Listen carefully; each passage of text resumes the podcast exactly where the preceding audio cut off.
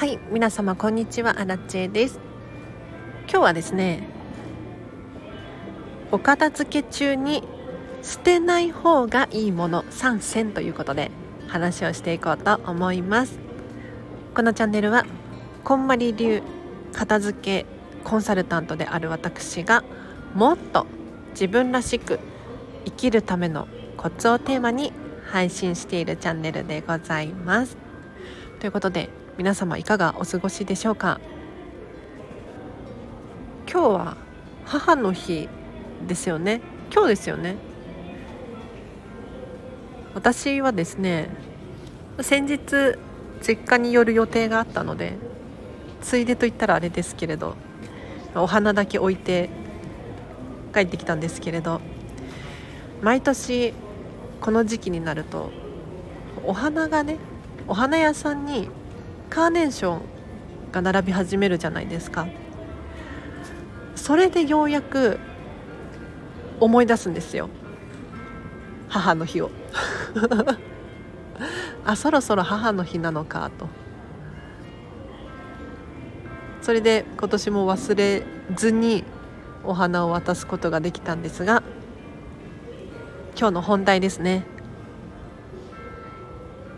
お片付け中に捨てない方がいいものっていうのがあるんですよ。これびっくりするかもしれないんですけれど、まあ、もちろんあれですよ。捨ててもいいし。捨ててもいいし取っといてもいいんだけれど。なるべくお片付け中。条件付きなんですがお片付けが終わるまでの間は捨てない方がいいものっていうのがいくつかあるので今日は3つご紹介いたします。まず1つ目が箱です。空箱、まあ、缶とかでもいいですね。お菓子が入ってた箱や缶。靴の箱。あとは何？なんか頂き物のそうめんの箱とか。ありますよね。でなんかちょっと立派だから取っておきがちじゃないですか。これお片付けが終わるまでの間でいいので捨てずに取っておいてください。というのもこういった箱って細々としたものを収納するのにとっても便利なんです。例えば引き出し開けるじゃないですか。引き出しの中に小物類をねそのままポンポンポンって入れてしまうと何が何だか分かんなくなっちゃうんですよ。私も経験ありますけれどなんだろう乾電池とかペンとかクリップとかもうごちゃごちゃになっちゃっていざ取ろうと思った時にもうなんか引っかかって取れないとかありますでしょ？そういう時に引き出しの中に仕切りのイメージでちっちゃい箱だったりとかを組み合わせてそのまま入れるんですよ。そうすると引き出しの中でミックスにならずに気持ちいい感じでね 仕分けができますのでこれちょっと参考にしてみてください。で2つ目は何かというと袋ですね。袋。ビニール袋や紙袋。今ねもう立派な紙袋とかあるじゃないですか。ハイブランドの紙袋とか。こういうのは取っておきましょう。でこれは何に使うのか。というと物をね捨てる時にも重宝します。例えば下着のお片付けをしていていらない下着が出てきた。じゃあゴミ袋にそのままポンって捨てるのかって言ったらなんかちょっとモヤモヤしません？もちろんねあのモヤモヤしないです。そのまま捨てられますっていう人はゴミ袋にポンとそのまま入れていただいていいんですけれどそうじゃなくってなんだろう。思い入れのあるものだったりとか逆に辛かった記憶があるものとかそういったものは一回袋に入れてから捨ててあげるとちょっとねざわざわが減ります。なので私も下着だったりとかお洋服だったりとかっていうのはもう大切にね着てきたものだからそのままゴミ袋にポンって入れるのではなくって一回柄のついてる中身がね透けてないビニール袋だったり紙袋に入れてからゴミ袋に入れるようにしてます、まあ、気持ちの問題かもしれないんですけれど結構ねおすすめできます。あと紙袋の使い方としては、まあ、立派な分厚めのね可愛いいデザインのものに関して言うと収納にも使えるかなと。例えばアラチェハウスで言うとトイレの収納に紙袋を使っていて何入れてたかな？あ猫の猫のトイレですね。猫のトイレグッズっていうのがあるんですよ。なんかあの砂とかあとはシート？トイレシートとか？あるんですけれどそれをそのまま買った時のままの状態で保管するのではなくって一回箱とか袋とかに入れて保管してあげた方がこう見た目がね美しくなるのでおすすめです。で最後取っておいた方がいいもの3つ目なんですがファイルです。これね結構片付けしてるとクリアファイル出てくるんですよ。クリアファイルに限らずちょっと分厚めのファイルだったりとか出てくるんですよいっぱい。なんだけれど一旦取っておきましょう。というのもなんかお片付けをしている最中に例えば写真片付けてるとか手紙片付けてる際にファイルに入れたいっていう気持ちが 衝動に駆られるんですね。ファイルがあれば便利なのにっていう。なので一旦ファイルは取っておいていただいてとりあえずこう必要な書類だったりとかがお片付けの最中に出てくることがあるのでそういったものをこう簡単にねまとめるために残しておく。これは非常におすすめでございます。では今日は以上です。いかがでしたでしょうか？まとめまとめえっ、ー、とまずは箱ともう一つ袋と最後ファイルですね。これは取っておきましょう。でもちろんあまりにもボロボロであるとかデザインが好きじゃないとかそういった場合は手放していただいて OK です。でさらに言うと箱もなんかいいものに出会えたら買い替えるといいですね。でとりあえずあるもので収納だったりとか小物の仕切りっていうのは作ることができるんですがそうではなくってゆくゆくはちょっといいものを買おうかなとか 可愛いデザインのものないかなとか探していただいて買い替えるっていうのがいいかもしれないですね。はい。ということで今日は以上です。いかがでしたでしょうか？最近のアラチェハウスの話をさせていただいてもいいですか？というのも今年のね初めに引っ越してきたんですよ。ただ引っ越してきたはいいものの何にもしてなかったんですね。いや何もしてないってどういうことかって言ったらあの、まあ、片付けコンサルタントですし割とミニマリスト気質なので部屋はすっきりしてるんですよ。ただすっきりしすぎちゃってるっていうのかなもう殺風景で何にも飾りをしてなかったんですね。だからそのキッチンも何て言うの？今のお家は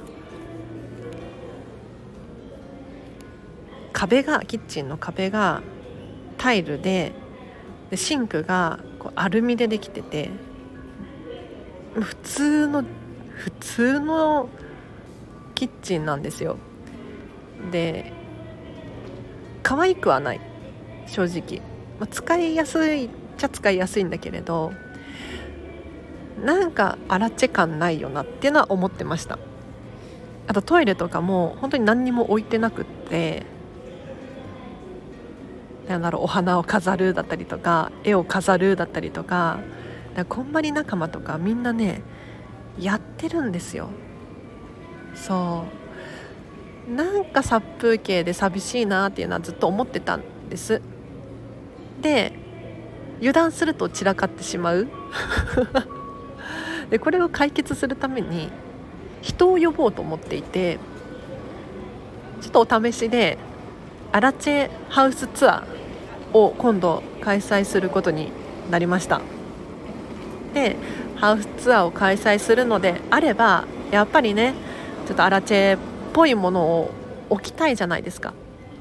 だからちょっとずつ手を加えていっていて例えば玄関の叩き玄関の床のことをねあの叩きっていうんですけれどあそこがなんかグレーの普通の床だったんです。なんか地味だし嫌だったので100均で貼って剥がせるシートみたいな。ちょっと分厚めのキッチン用なのかな？防水のシートがあったので大理石柄のねシールを貼ったらいい感じになって満足しております。でさらに下駄箱がうちちっちゃいんですよ。9足しか入らない。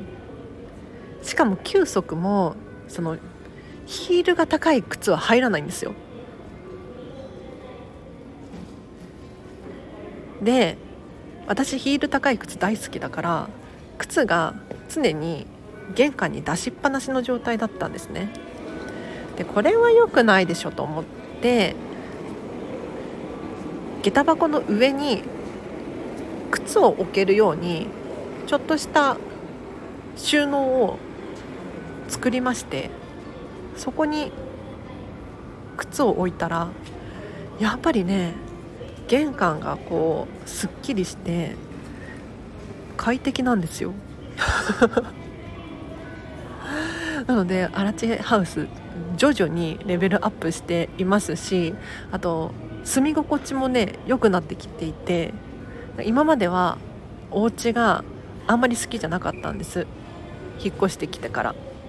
だけどやっぱり手を加えれば加えるほどに愛着っていうのが湧いてきていいですね。なので皆様もお片付けをまずは終わらせてその後です。片付けが終わると物が減るので一見ね何にもないじゃん。殺風景になっちゃったとかって思う。ですがそこからがスタートで もうご自身が持ってるものでいいんですよ。例えばスカーフとかハンカチとかをちょっと壁に貼り付けてみたらそれだけで可愛いんですよ。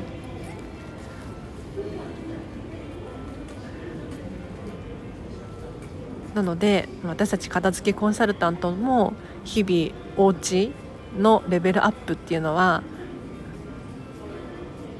考えているので皆様もぜひぜひどんどん成長していってほしいなと思います。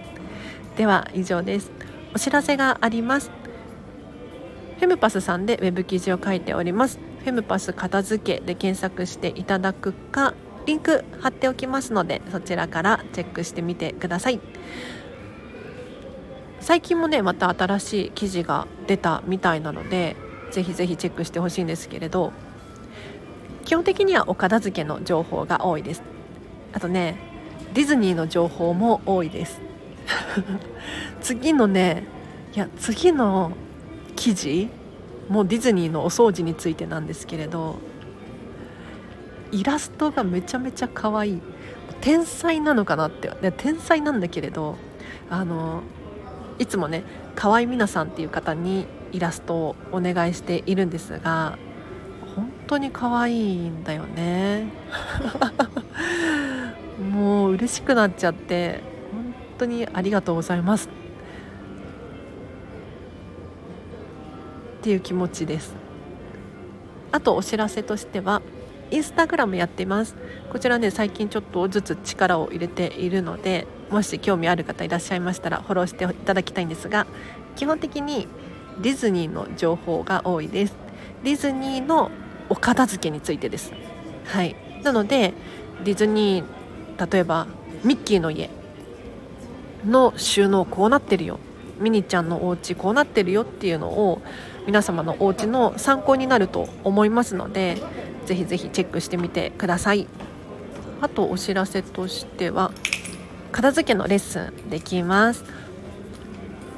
気になる方いらっしゃいましたらお問い合わせフォーム貼っておきますのでそちらからお問い合わせください。これってちょっと不親切だよね。片付けレッスンってどんな感じなのかっていうのをじゃあ改めて話しましょうか。えっ、と私はこんまり流片付けコンサルタントなのでこんまりメソッドに基づいてお片付けをしていきます。でこんまりメソッドって何かっていうと普通のお片付けと違うんですよ。で一番特徴的なのは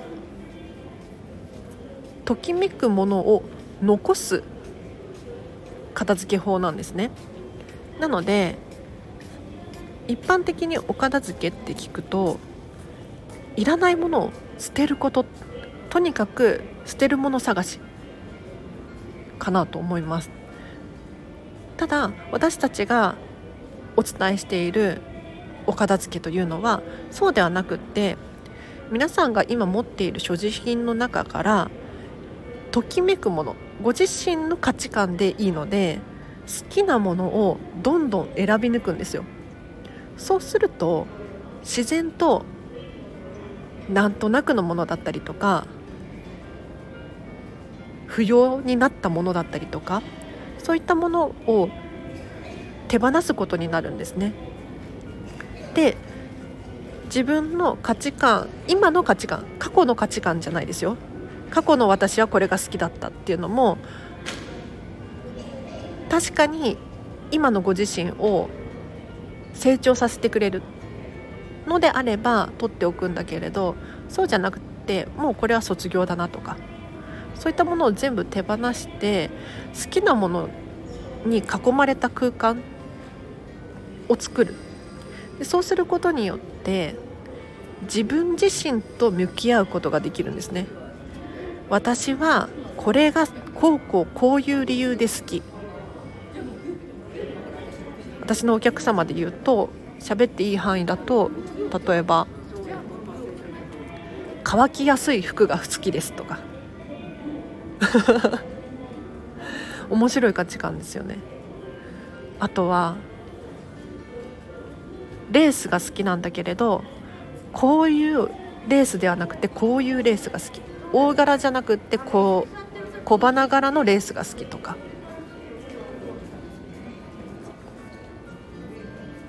なんだけれどとりあえずレースだからっていう理由で何でもかんでも取っておいてしまっていましたみたいな。でもお片付けを終わらせた結果これ面白いエピソードで言うとお箸のお片付けをお箸皆さんお家に何膳あります？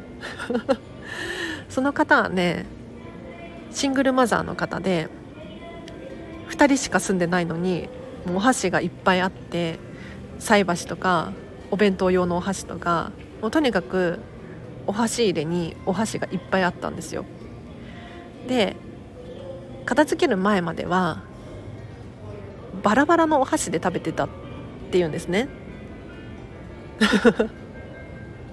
ただいつも私自身がお客様自身がズボラだからお箸を揃えることもできないんだって思っていたらしいんです。でもお片付けを終わらせた結果最小限のお箸にした結果自然と箸が揃うんだっていう風に私ズボラなんじゃなくって管理できてなかっただけでちゃんと物量が揃えば自分に適切な量になればできるんだっていうことをねおっしゃっていて。これ面白いなって今でもね思ってますがそうお片付けのレッスンどんな感じなのかっていうとときめくものを選ぶ。で自分がちゃんと管理できる量に揃える。で大体1レッスン5時間くらいかかります。で途中休憩とかも取りつつですよ。だからもう頭が疲れるので本当にたまにチョコレートとか食べないともうねやってられないんですけれど言ってもそんな1時間休憩とかじゃないですよ。5分休憩10分休憩とかを挟んでの5時間です。でお一人暮らしの方だったら3回くらいやれば終わるかな。で家族暮らしの方4人とかになってくると10回とか人にもよりますけどね。過去に私のお客様で5時間で終わった人1人。4時間4時間で終わった人も1人いましたね。この方たちはもともとミニマリスト気質だったっていうのもあります。ただなんかその書類の収納の仕方がわからないとか物は少ないんだけれど本当にときめくかどうかわからないとかっていう確認だったので短くて終わったんですがやはりねもうがっつり片付けますってなると片付けのレッスンは5時間だし最低でも3回は必要。でさらにその3回の間にもお客様に宿題をねやっていただくんですよ。じゃあこれを全部リサイクルショップ持ってってくださいねとかそういう宿題です。でそうこうしてるうちに片付けが終わってね片付け卒業です。片付けの実は卒業証書っていうのがあるんですよ。そう。なんかねこんまりメディアジャパンから私たち頂いてるんですけれどそこにパソコンでねお客様の名前と日付をこう入れてじゃああなた卒業お片付け卒業しましたってね卒業証書お渡しすることができます。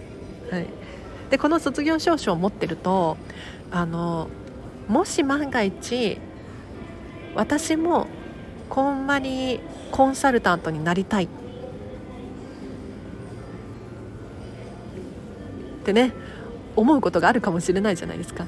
そういう時にこんまりメディアジャパンに私片付けレッスン習って卒業したんですっていうことを証明できるとちょっとね割引が効くらしいですよ。はい。あでもずっとってわけじゃないのかな。どうなんだろう。私が知ってる限りずっとあの片付けレッスンを受けて卒業された方は割引が効くっていう情報を持ってるので多分今後もねあるんじゃないかなと思うんですが、はい、気になる方いらっしゃいましたらお問い合わせリンク貼っとくのでお問い合わせください。メールでお返事いたします。では長々と失礼いたしました。今日は以上です。皆様お聞きいただきありがとうございました。今日の夜もハピネスを選んでお過ごしください。あらちでした。バイバイ。